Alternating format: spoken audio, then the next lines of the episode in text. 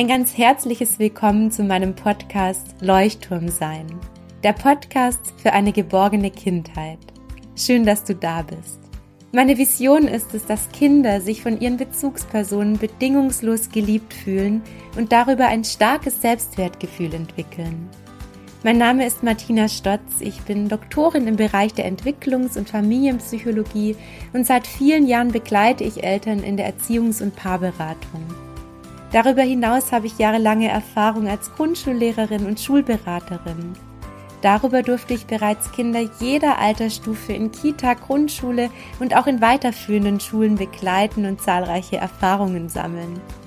Dabei liegt meine Aufgabe immer darin, mit Fachkräften und Eltern den bestmöglichen Weg für das Kind zu gehen. Du möchtest dir mein vielseitiges Wissen aus der Forschung und meinen Erfahrungen zur bindungs- und bedürfnisorientierten Begleitung von Kindern in einem kompakten Online-Kurs aneignen? Dann lerne durch meinen großen Bindungskurs, wie Kindererziehung durch Bindung gelingen kann, unabhängig davon, wie alt dein Kind gerade ist. Du bist neugierig geworden und möchtest mehr erfahren? Dann trage dich jetzt gleich kostenfrei und unverbindlich auf meine Warteliste ein. Über die Warteliste erreichen dich kostenfreie Impulse, die dich auf den Kurs vorbereiten. Außerdem sicherst du dir einen großen Rabatt und erfährst als Erste oder Erster, wann es losgeht. Den Link zur Warteliste findest du in den Show Notes. Ich freue mich riesig auf dich. Hallo und herzlich willkommen zu einer weiteren Podcast-Folge, zu einem weiteren Expertinnen-Talk und heute mit der lieben Nina Grimm zum Thema zu hohe Ansprüche in der Elternschaft.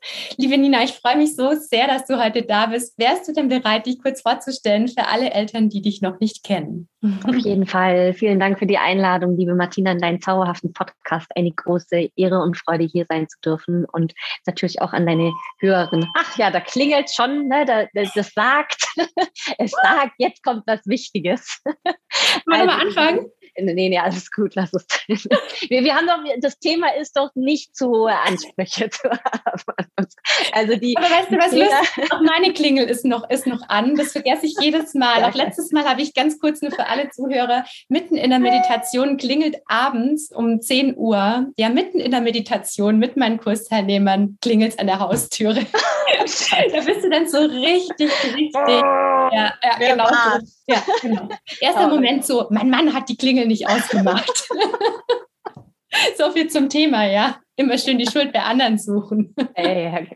das, ist, das, das ist durchaus die, die einfachste Variante, aber leider nicht immer die, die nachhaltigste, auf jeden Fall. Genau. Ja, ja, ja, schön. Eingesprungen. Ja, ich stelle mich vor, genau. Also, mein, mein Name ist Nina.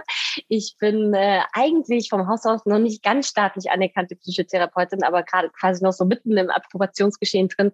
Das Ganze hat sich deswegen rausgezögert, weil ich Mama geworden bin äh, und weil ich ich mir tatsächlich auch ganz bewusst ähm, drei Jahre daheim gegönnt habe mit meinem zweiten Kind und äh, ja, mich nicht für Fremdbetreuung entschieden habe, U3. Deswegen tröppelt das irgendwie so langsam vor sich hin. Und in der Zwischenzeit habe ich mich selbstständig gemacht als, als psychologische Elternberaterin und so mein, mein, meine Nische, mein Herzensanliegen ist, Eltern dabei zu unterstützen, das zu leben, was ihnen theoretisch eigentlich längst klar ist. So, genau. Das ist wundervoll, liebe Nina, ja, weil so viele Eltern wissen heutzutage ja schon ganz, ganz viel über Bedürfnisorientierung und Bindungsorientierung und deswegen ist deine Arbeit auch so wertvoll. Und wir wollen ja heute darüber sprechen, ja, wann denn eigentlich Ansprüche in der Elternschaft zu hoch sind. Ich glaube, uns beiden fällt es enorm auf durch unsere Arbeit, die wir tagtäglich tun, dass Eltern zu uns in die Beratungen kommen und einfach wir merken, dieser Druck, der auf Eltern lastet, ist so enorm hoch, vielleicht gerade, weil sie so viel wissen, ja. Und ja dieses wichtige Thema möchten wir uns heute in der Folge austauschen. Liebe Nina, was denkst du denn, was eigentlich so der hauptsächliche Grund dafür ist, dass Eltern sich im Verhältnis zu früher viel mehr Gedanken, viel mehr Druck machen? Also ich glaube schon, dass es natürlich zum einen sehr viel salontauglicher geworden ist, dass wir überhaupt darüber sprechen. Ja, das war ja, also, ne, wir, und das ist ja auch schön tatsächlich, ja, also dass, dass wir uns viel mehr Gedanken darüber machen, dass wir viel mehr in Kontakt darüber gehen, dass wir ja mittlerweile einfach auch viel, viel, viel mehr wissen, dank so zauberhaften Doktoranden wie du, ne, Entschuldigung, Doktoren, du bist ja keine Doktorandin, ja, die, die ja wirklich auch, auf der, auf der, ja, genau, aber so, also auf der Forschungsebene, aus der universitären Ebene ja unfassbar viel passiert ist und ähm, das natürlich ein Wissen ist, das durchsickert und das ist ja eigentlich auch erstmal an und für sich gut. So, und warum das dann dazu führt, dass wir, dass wir uns unter einen Stress setzen, das hat natürlich ganz, ganz viel mit, mit, mit uns zu tun und auch wie wir, wie wir sozialisiert worden sind vor allem, ja, meines, meines Erachtens, Erachtens nach. Ja, wenn du dir anguckst, also mein Vater ist ein klassisches Nachkriegskind, mhm. ja, und für den war so, und das ist so das Wichtigste für ihn war quasi so in diesen äußeren Wohlstand zu finden. Das war und ist sein Lebensziel und entsprechend ist ist, denke ich, eine ganze Generation von Eltern einfach in einer sehr starken, leistungsorientierten Kultur sozialisiert worden. Und dementsprechend ist es uns so ein Stück weit in die Wiege gestellt worden, dass wir unseren Wert daran messen, wie erfolgreich wir sind, ja, wie gut wir etwas machen, gemessen an äußeren Faktoren. So, und wenn mhm. ich jetzt weiß, ich soll mein Kind nicht anschreien und ich schreie aber trotzdem, dann beginne ich an mir selbst zu zweifeln. Bin ich, bin ich eine gute Mutter? Weil das so tief verankert ist in unserem Denken, wenn dann, ja, du musst Dinge erreichen, nur dann reichst du aus, nur dann bist du gut. Und das ist für mich mit einer der zentralen Punkte, warum, warum so viele Eltern so hohe Ansprüche an sich stellen. Das heißt tatsächlich, ein, ein Hauptgrund ist tatsächlich die Leistungsgesellschaft, ja, in der wir leben. Also das ist so, natürlich hat es sehr viel mit der Sozialisation zu tun. Ja. Das ist, sage ich mal, das eine, ja, dass wir ja auch immer in unserer Arbeit auch in die jeweiligen Kindheit zurückschauen und das ist sehr individuell. Deswegen können wir heute verschiedene Gründe dafür aufzeigen und gleichzeitig gibt es die Gesellschaft, die Umgebung, in der wir leben, ja. Und das ist tatsächlich, glaube ich, ein großer Faktor, dass ja, unsere Gesellschaft eben darauf ausgerichtet ist, zu funktionieren, zu leisten, ja, und auch ja. unseren Kindern das darüber vielleicht sogar ganz unbewusst vorgelebt wird. Und dadurch ist Elternschaft eben auch zu einem neuen Bereich geworden, in dem das Optimieren kein Ende hat und das ja. Eltern einfach unglaublich unter Druck setzen. Und also ich merke zum Beispiel in meinen Beratungen ganz häufig, dass was Eltern brauchen, ist die Empathie dafür, eben auch mal schwach sein zu dürfen, auch ja. mal Fehler machen zu dürfen. Und natürlich ist es dann der Umgang damit, ja. Und ich sage immer, die Feinfühligkeit geht eigentlich da los, wenn Eltern anfangen zu reflektieren, wenn die Bereitschaft da ist, etwas anderes zu machen, wenn Eltern abends im Bett liegen und sich eben sagen, und morgen will ich eben darauf achten, dass es besser läuft. Das ist der erste Schritt in Richtung feinfühliges Verhalten. Ich weiß nicht, wie du das siehst. Ja, äh, sehr ähnlich. Ja, also ich denke auch, dass ein erster Schritt immer ein Gewahrwerden für die zugrunde liegenden Prozesse sind. Ja, das heißt halt auf gut Deutsch gesagt, so ich, mir wird es klar, ja, dass ich überhaupt so einen überhöhten Selbstanspruch an mich habe und dass es aufgrund meiner, meiner Prägungen, meiner Sozialisation, aber eben auch noch durch die Kultur, also das sind ja so abgesehen von der Genetik, die Faktoren, die, die unser Wesen maßgeblich beeinflussen. Ja? Mhm. So dass, dass wir alle so ein Stück weit so geprägt sind. Und sich das vor Augen zu führen, ist auf jeden Fall ein, ein zentraler erster Schritt. Ähm, ich, ich lege ja immer gerne die Lupe drauf, ja, äh, so dass es für mich tatsächlich dann schon auch erst nochmal darum geht, so bevor ich quasi in dieses ja Nachversorgen, mir Selbstliebe, ne, nachsichtig mit mir zu werden und so weiter, dass ich ja erstmal wie so eine Art ich, äh, ich nenne es Detektivarbeit vorwegschalten muss, mich, mich so im Alltag dabei zu erwischen, so, so ach guck mal, da, da ist es schon wieder, ja, um, um erstmal wieder so einen, so einen Alltagsbewusstsein dafür zu entwickeln, wie, wie häufig das eigentlich überhaupt passiert. Ja, und wie krass. Dann für die Gedanken zu entwickeln, meinst du, oder? Ja. Sich dabei zu ertappen, in was für Gedankenmustern man auch über sich selbst hängt. Ganz genau, ja. Und also ja, Gedankensmustern, aber ja schon auch so ein Stück weit Verhaltensmuster, die daraus resultieren. Ja, also so dieses dann, dass ich eben in die Selbstabwertung komme und mir denke so, so, ich bin die schlechteste Mutter der Welt und alle anderen kriegen es irgendwie hin, nur ich nicht und so weiter. So, und wenn wir das haben, dann, also nach meiner Erfahrung ist das ein, ein cooler Zwischenschritt, weil das uns nochmal so deutlich vor Augen führt, wie, ja, wie ausgeprägt das vielleicht auch einfach ist und wie, wie barsch wir mit uns selbst ins Gericht gehen. Und dass wir es, dass wir es eigentlich wirklich wert sein könnten, dass wir das zumindest mal mit einem Fragezeichen versehen. Und, und dann einen klassischen, ja, verhaltenstherapeutisches Tool, einen klassischen Realitätscheck durchzuführen, ja, und zu sagen, so, hey, jetzt warte mal, okay, also diese eine Sache ist gerade irgendwie schräg gelaufen, aber lass uns doch noch mal gucken, was, was klappt denn schon alles, was habe ich denn heute gut gemacht? So, Diese und Liste dann Einschlafen, die, die mache ich zum Beispiel ja. abends, ich mir aufschreibe, das habe ich geschafft. Und es ist für mich jedes Mal, ja, absolut heilsam, weil ich auch jemand mm. bin, der mhm. gerne immer viel zu viel sich vornimmt, zu viel auf ja. die Liste schreibt und das Gefühl hat, es kann noch mehr, noch mehr. Und ja. das ist tatsächlich ein Ritual, das so hilfreich ist, weil wir ja. neigen, eher den Fokus auf die Dinge zu richten, auch gerade im Umgang mit Kindern, die eben nicht so gut funktioniert haben. Aber wie viele Situationen, in wie vielen Situationen warst du geduldig? In wie vielen Situationen warst du fürsorglich? Warst du feinfühlig? Genau, und sozusagen diese Waage sich ein bisschen anzuschauen, das finde ich einen genau. ganz wertvollen Aspekt. Ja, und ganz häufig ist es ja so, ja, dass wir, wenn so eine, wenn so eine Eskalationssituation war, dass wir meistens zehn Schritte vorher das noch gut auffangen konnten. Ja, so und aber dann irgendwie beim zwanzigsten Mal ja, laufen wir über. So.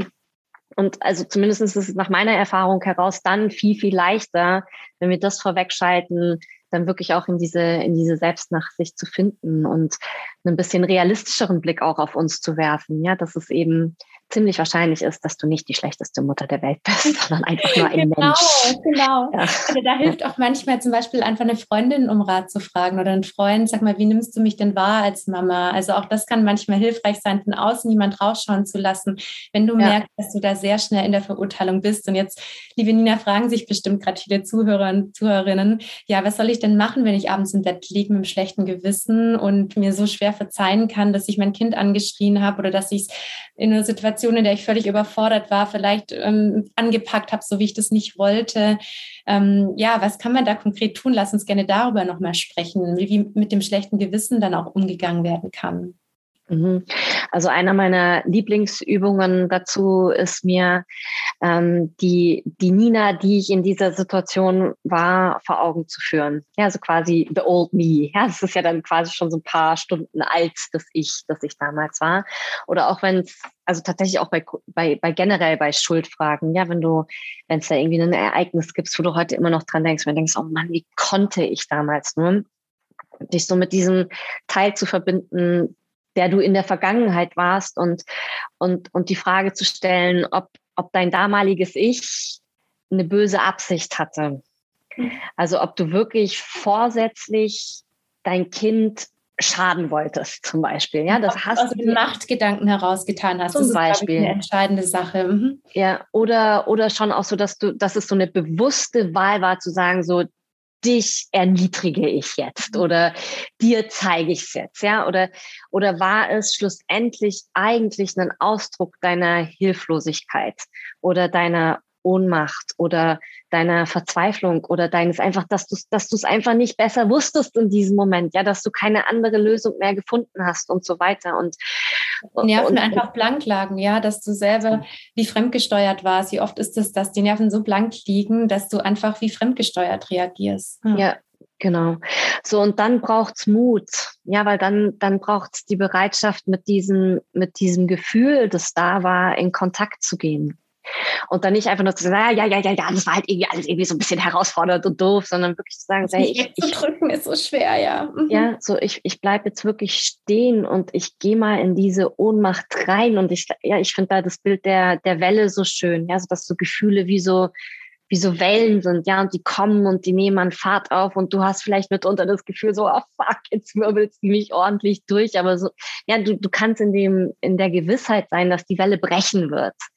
So, und wenn, dann, dann wird sie wieder zum Teil vom Ozean und dann kannst du wieder viel smoother zum Land schwimmen.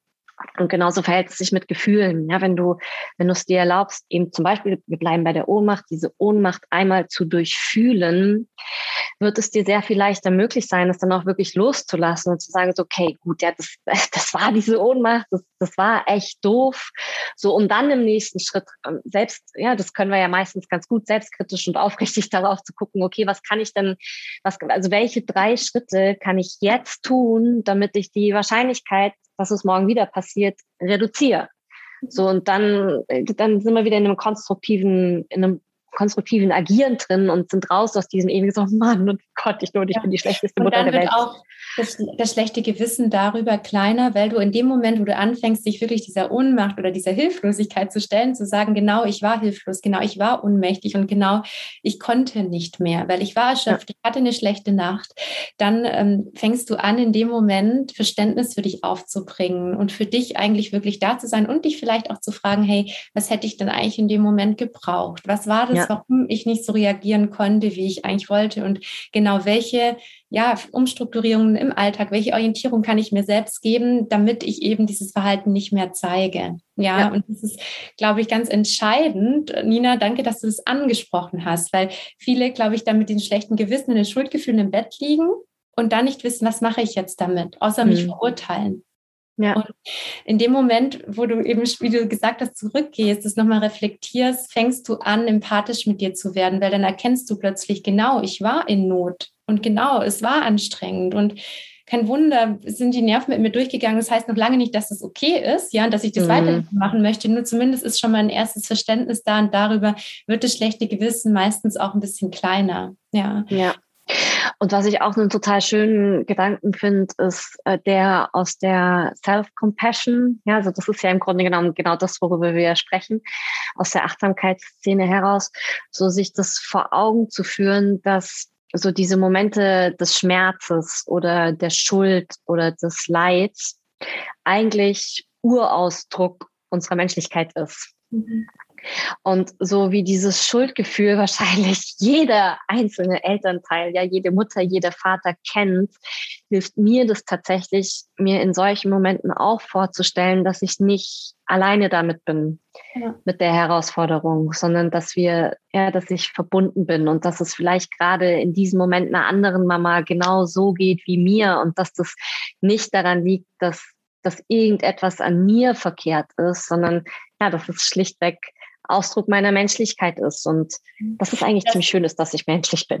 ja, genau, das ist so ja. schön. Und gleichzeitig, dass die Schuld auch dabei hilft, dass ich überhaupt ins Reflektieren komme. Ja, ich sage auch zum mhm. Beispiel Schamgefühl, ein Schuldgefühl ist eigentlich vielleicht auch ein Stück für dich da, damit du überhaupt dann in diese Weiterentwicklung gehen kannst, auch wenn es erstmal schmerzhaft ist. Ja, ich sage mal, das sind mhm. fast schon Wachstumsschmerzen, die es da auch manchmal ja. gibt. Ja. ja. Das ist tatsächlich diese Scham und diese Schuld helfen dabei, sich mhm. weiterzuentwickeln. Mhm. Wichtig ist nur, reflektiert damit umzugehen. Ja? ja. Viele sagen immer, ja, ich will das schlechte Gewissen nicht mehr haben. Dann sage ich, ja, das ist halt auch wieder der Weg dadurch, zu erkennen, okay, mhm. wofür ist Schuld da, wofür ist Scham da, damit ich mich weiterentwickeln darf, damit ich nicht auf der Straße rumlaufe. Ja? Also Scham mhm. hilft einem ja auch, sich in manchen Momenten auch sozial verträglich zu verhalten. Also auch diese mhm. Gefühle haben ja ihre Berechtigung. Und ja. jetzt da wir ja darüber sprechen wollen, auch was vielleicht so hohe Ansprüche sind, liebe Nina, in der Elternschaft, kannst du vielleicht aus deiner Arbeit, ich teile gerne auch noch ein paar Beispiele teilen, ähm, was dir hauptsächlich auffällt, in welchen Bereichen Eltern zu anspruchsvoll mit sich sind?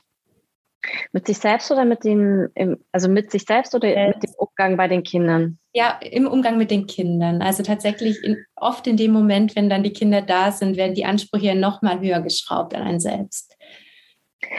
Ja, was ich eben ganz häufig wahrnehme, ist, dass quasi so durch den Kontakt zu den Kindern versucht wird, so eine eigene Wunde zu heilen. Ja, also wenn es dir zum Beispiel in der Kind, wenn du ja so das Gefühl hast, du wurdest nicht gesehen, du wurdest nicht berücksichtigt in deiner Kindheit, dass du dann quasi durch den Kontakt zu deinem Kind versuchst, das, also das auf jeden Fall richtig gut zu machen, ja, und dass da, dass dahinter so ein Stück weit eine existenzielle Not steht. Wenn dir das dann nicht gelingt, ja, dass, dass das sofort, ja, bei vielen Eltern schon einfach eine sehr, sehr große Sorge, aber auch Angst, Panik und eben vor allem auch diese, diese Selbstvorwürfe erzeugen kann.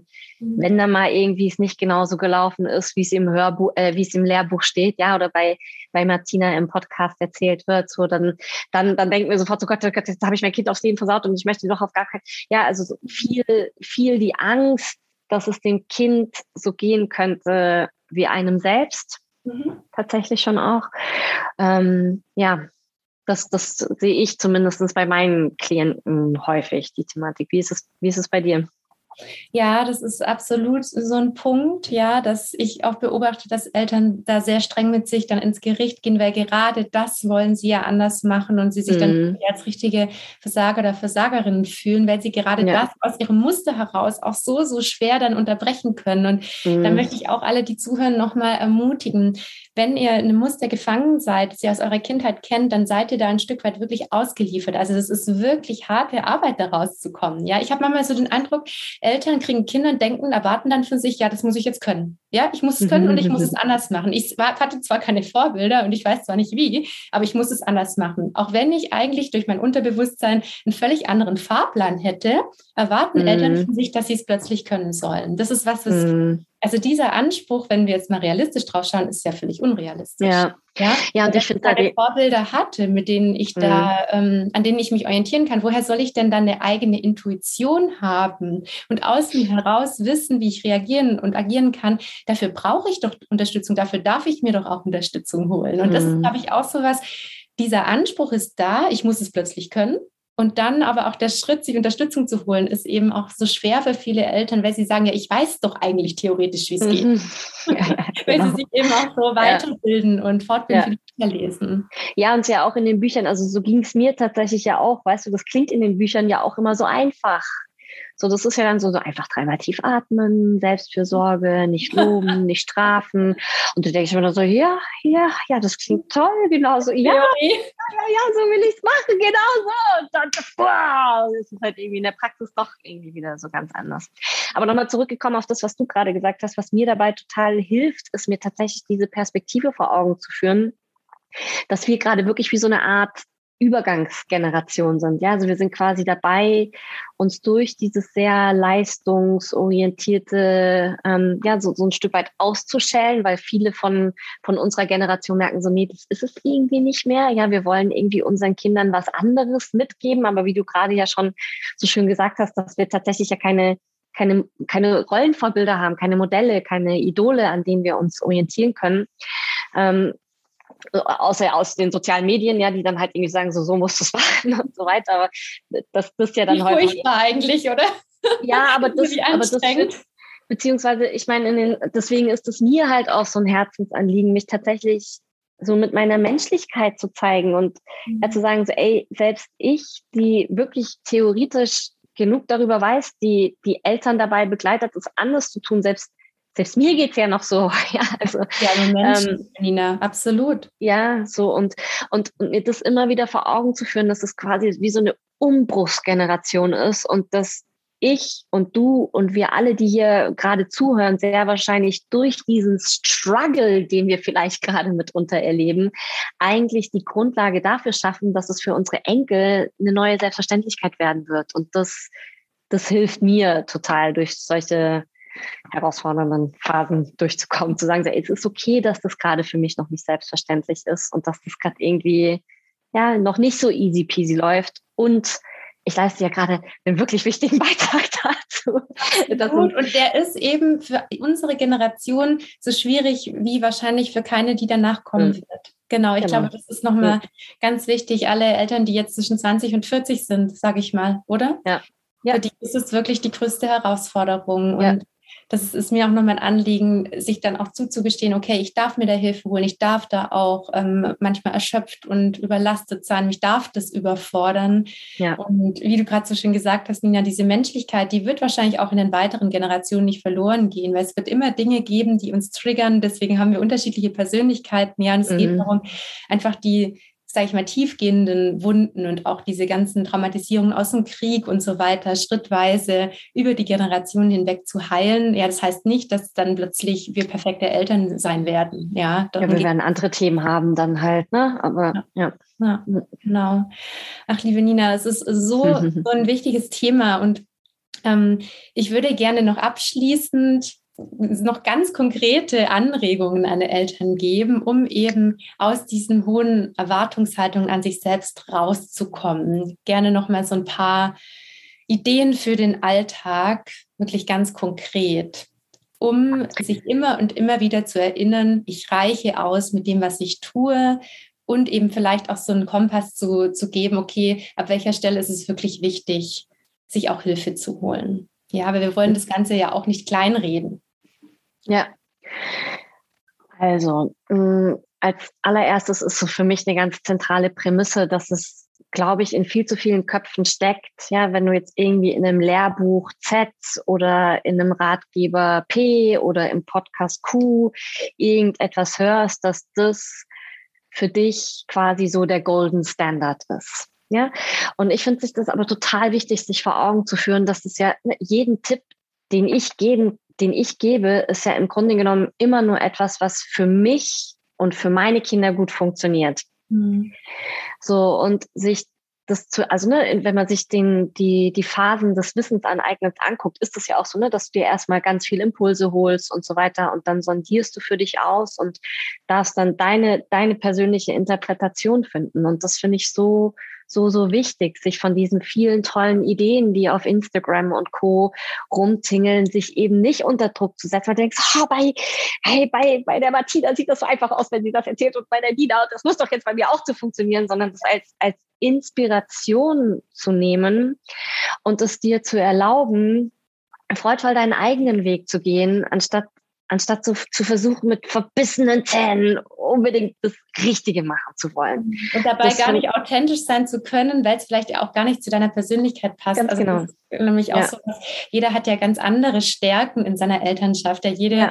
Ähm, Mama, jeder Papa hat seine ganz besonderen Fähigkeiten in sich. Ja, und mhm wie ihr die lebt, das dürft ihr ganz auf eure eigene Weise spüren, wie ihr euch wohl damit fühlt. Und natürlich dürft ihr euch Anregungen holen, nur schön, Nina, dass du es auf den Punkt bringst, wirklich zu differenzieren, was davon ist gut, was, was möchte ich ausprobieren, wovon möchte ich mich auch distanzieren. Das ist, glaube ich, ganz, ganz entscheidend, ja. Verantwortung zu übernehmen für sich selbst.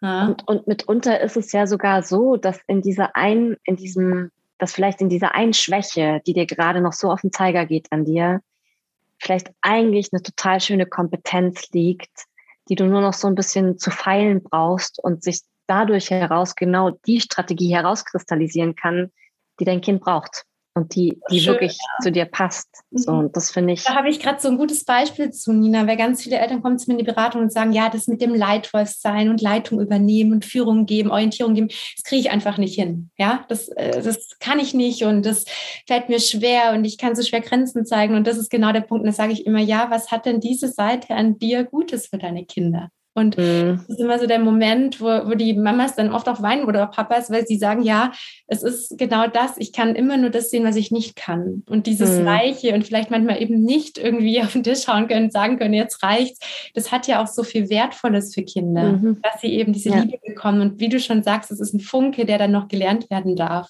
Mhm. Mhm. Und das ist ein schöner Übergang, um, um auf deine vorherige Frage nochmal anzuknüpfen, dass das auch nichts ist, was wir gelernt haben, dass Veränderung aus einer Sanftmut heraus passieren kann. Ja, das ist für uns so abwägig.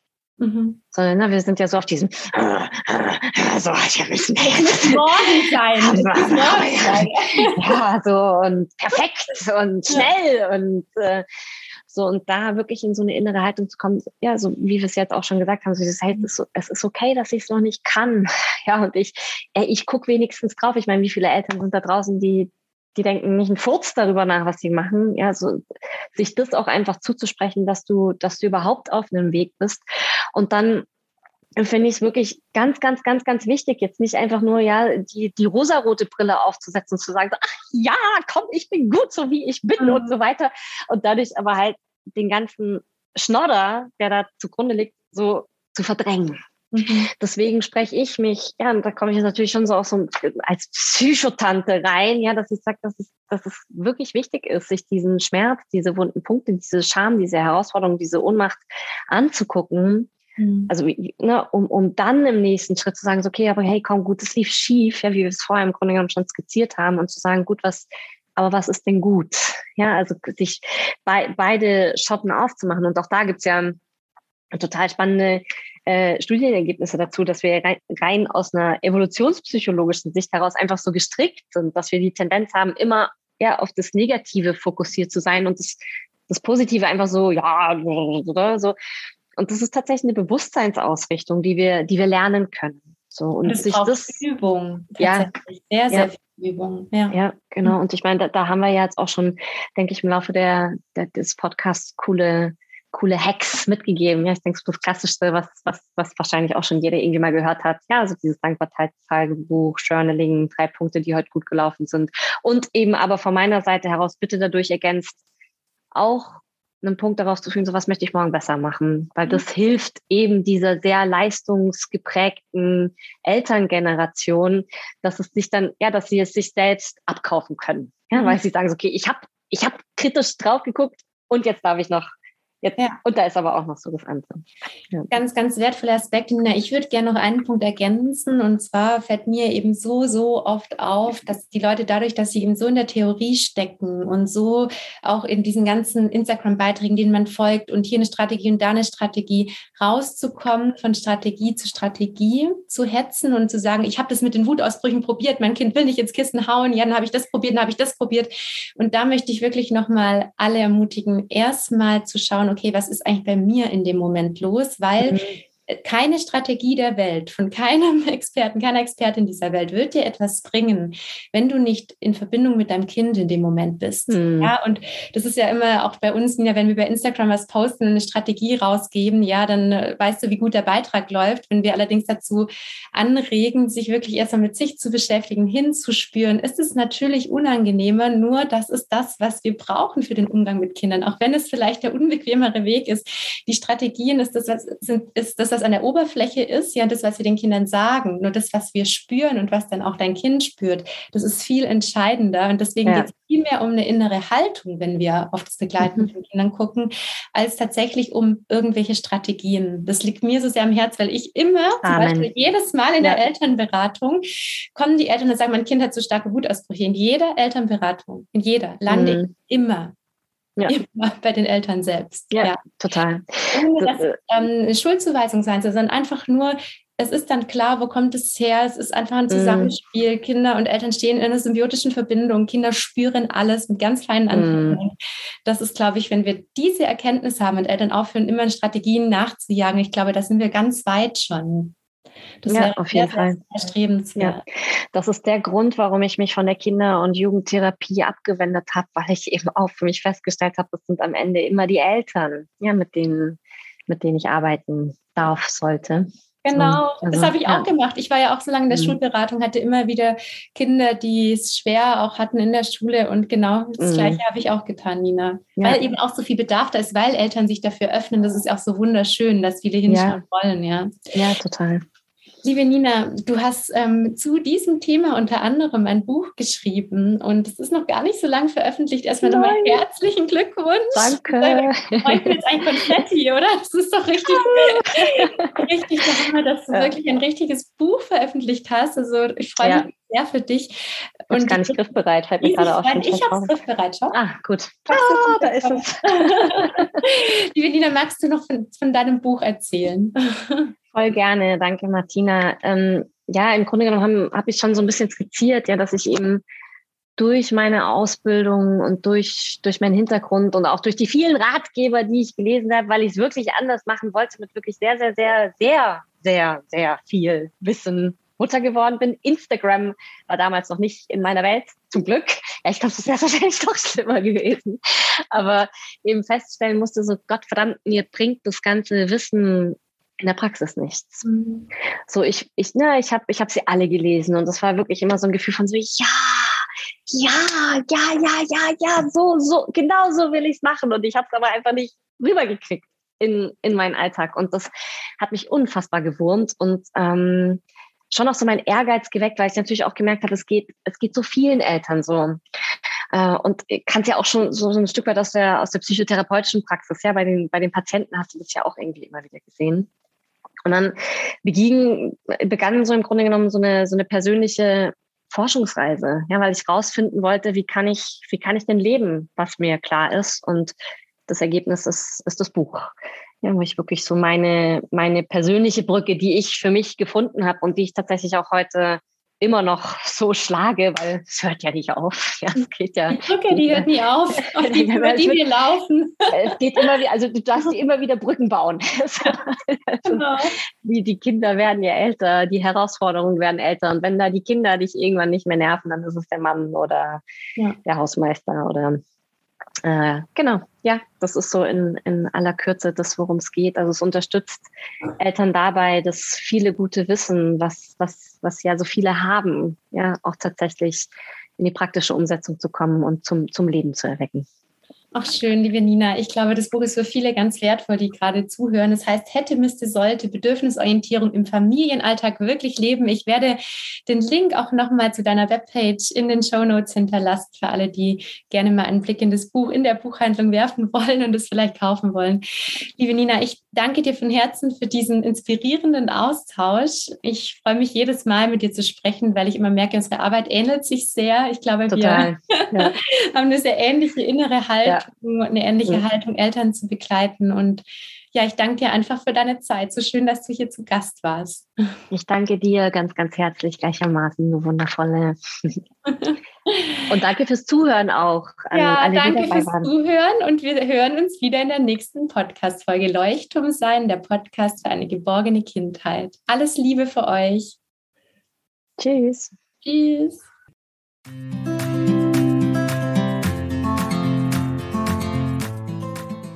Vielen herzlichen Dank fürs Zuhören, für dein Vertrauen und vor allem deine Bereitschaft, in enger Beziehung mit dir selbst, deinem Kind und deiner Familie zu leben. Du möchtest gerne Teil meines großen Bindungskurses sein, dann trage dich gerne jetzt schon unverbindlich und kostenfrei auf meine Warteliste ein. Du findest den Link in den Show Notes und du profitierst über die Warteliste von einem Rabatt. Du erfährst als Erste oder Erster, wann der Kurs beginnt und ich bereite dich bereits vor dem Kurs mit vielen kostenfreien Impulsen auf meinen Bindungskurs vor. Ich freue mich riesig, all meine Erfahrungen, all mein Wissen aus der Forschung und ganz, ganz viele wissenschaftliche Erkenntnisse in diesem Kurs mit dir teilen zu dürfen. Darüber hinaus bekommst du ganz viele praktische Anregungen für die Umsetzung von bindungsorientierten Erziehungskompetenzen im Alltag, egal wie alt dein Kind gerade ist. Ich freue mich riesig auf dich.